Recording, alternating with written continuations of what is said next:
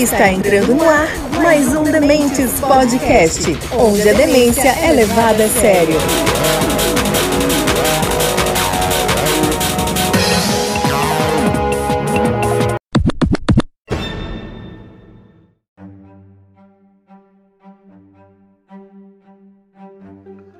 Fala galera, tudo bom com vocês? Está começando mais um Dementes Podcast, onde a demência é levada a sério é a minha, a sua, a nossa biografia, não. Hoje trazemos o primeiro Dementes.doc, serão episódios mais curtos em que a gente vai tratar sobre ou uma biografia ou um acontecimento histórico, tá? Coisa bem curtinha, no máximo de 10 minutos, mas para dar uma direção, para depois se você quiser se aprofundar no tema, de procurar. No final, é, a gente vai trazer também para vocês dicas de filme, tanto de filme quanto de, de livros, para ler sobre é, as personalidades ou os acontecimentos que a gente vai trazer aqui. Tá certo? Espero que vocês gostem. Após o episódio, eu volto.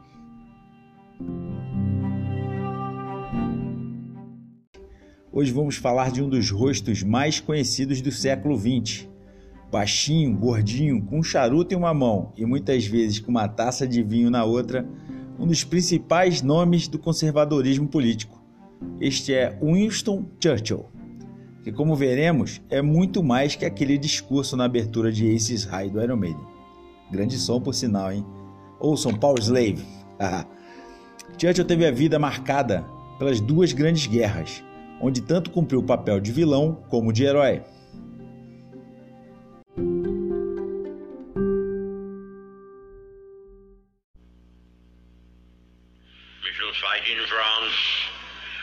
Fight on the seas and oceans. We shall fight with growing confidence and growing strength in the air. We shall defend our island, whatever the cost may be. We shall fight on the beaches. We shall fight on the landing grounds. We shall fight in the fields and in the streets. We shall fight in the hills. We shall never surrender.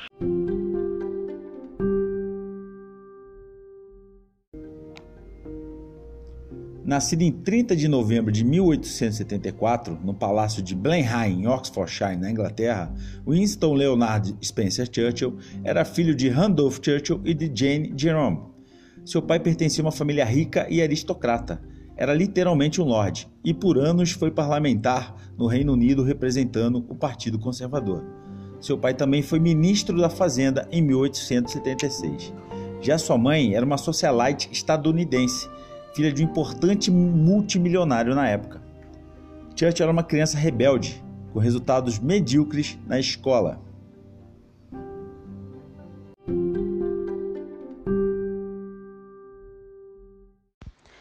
Churchill convivia com problemas na fala. Tinha dificuldades com a pronúncia das letras S e Z.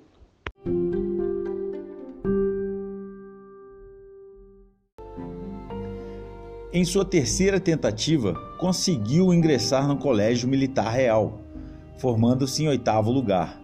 Pelo Exército, em 1895, atuou como correspondente na Guerra de Independência de Cuba contra a Espanha. Nos anos seguintes, combateu por três anos na Guerra Anglo-Afegã, atuando também como correspondente nesse período.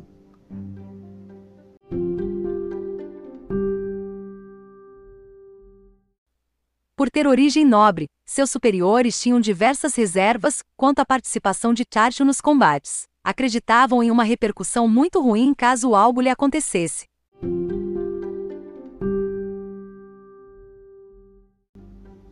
Em meio às guerras em que participava, em 1889 tentou pela primeira vez se eleger para um assento no parlamento britânico, não obtendo sucesso nessa empreitada. Diante desse insucesso, rumou para a África do Sul com o objetivo de cobrir a Segunda Guerra dos Boeres. Nesse período, acabou sendo preso, ficando em um campo de prisioneiros em Pretória, de onde conseguiu fugir, percorrendo a pé cerca de 500 quilômetros para se juntar às suas tropas.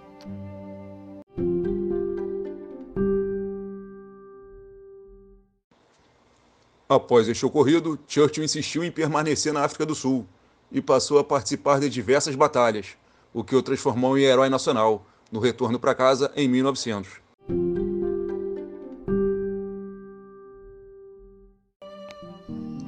Desta vez, como herói nacional, conseguiu ingressar no parlamento, representando o Partido Conservador. Depois de exercer alguns cargos relevantes, em 1911 assumiu o posto de primeiro Lorde do Almirantado, cargo de muito prestígio na Marinha Britânica. Neste cargo, durante a Primeira Guerra Mundial, foi responsável pela desastrosa campanha de Galípoli. A tentativa de invasão da Turquia e captura do Estreito de Dardanelos falhou isso custou a vida de aproximadamente 50 mil soldados, tanto britânicos quanto franceses, australianos e neozelandeses. Esse fiasco custou a Churchill seu cargo no almirantado e o fez cair em desgraça.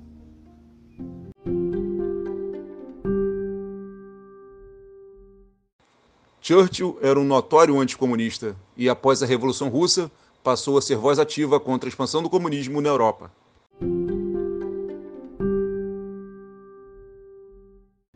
período entre guerras, viveu um declínio político.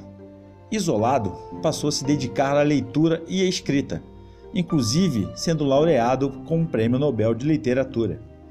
Com a ascensão de Hitler ao poder na Alemanha, em 1933, Churchill passou a se posicionar ferrenhamente contra o que considerava uma grande ameaça.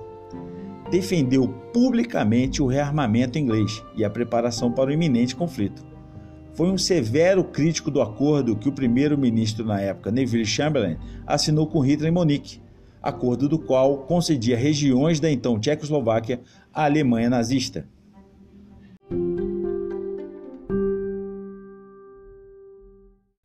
O Acordo de Munique foi assinado para tentar frear o ímpeto da Alemanha nazista. Entretanto, isso não ocorreu e os nazistas invadiram a Polônia, dando início à Segunda Guerra Mundial.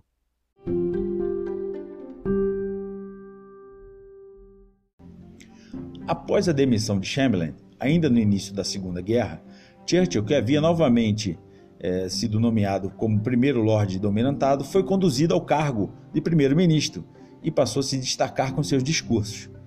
Sendo um tremendo orador, seus discursos históricos motivaram a sociedade britânica a resistir à invasão nazista. Não só dos britânicos que Churchill se destacou com sua liderança. Ele foi o principal líder dos aliados na luta contra os nazistas. No entanto, durante a guerra, algumas decisões foram dolorosas e cruéis, como a que culminou com a falta de alimentos em Bengala, na Índia, e o bombardeio em Dresden, na Alemanha. Por outro lado, conduziu com maestria o resgate de tropas aliadas em Dunkirk. Em 1943, ao lado de Roosevelt e Stalin, realizou a Conferência de Teherã, no Irã, que culminou no dia D e na invasão da Normandia, momento chave de virada da Segunda Guerra Mundial.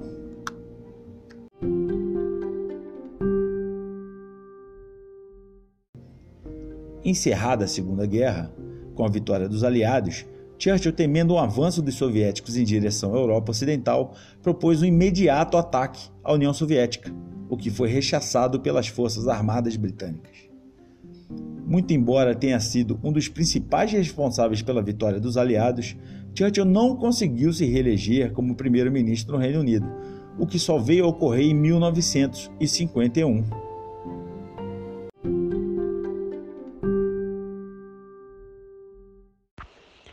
Churchill cunhou o termo cortina de ferro quando observou a divisão da Europa no bloco capitalista e no bloco socialista. Também é tido como um dos fundadores da União Europeia e da OTAN.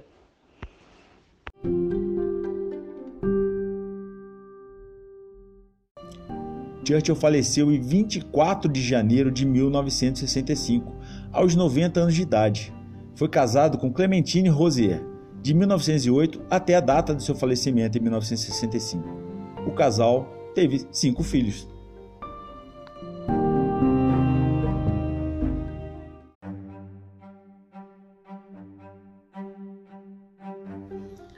E aí galera, curtiram?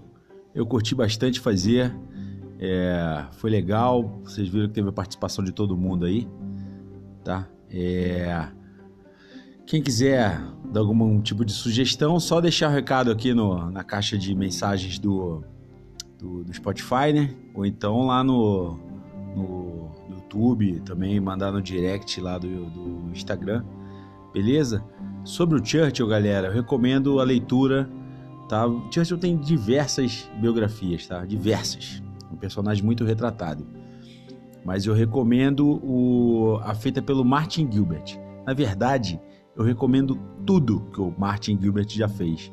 É muito bom escritor, muito detalhista, e você tem um, uma imersão muito grande no que ele faz, tá? Recomendo.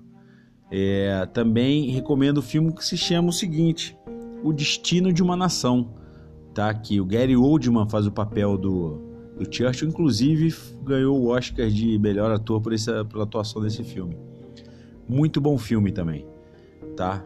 Então fica aí, fica a dica, galera. É, quem quiser, como eu falei, dar sugestão, só mandar pra gente aqui que a gente está fazendo. É, vai sair uma vez por mês, tá? E são episódios curtinhos tá certo? Só para dar um direcionamento, se você quiser é, saber mais sobre essas pessoas, aí você vai você vai atrás. É só para você ter um conhecimento rápido é, sobre a vida da pessoa. Tá bom, galera? Abraço para vocês. A gente se vê domingo.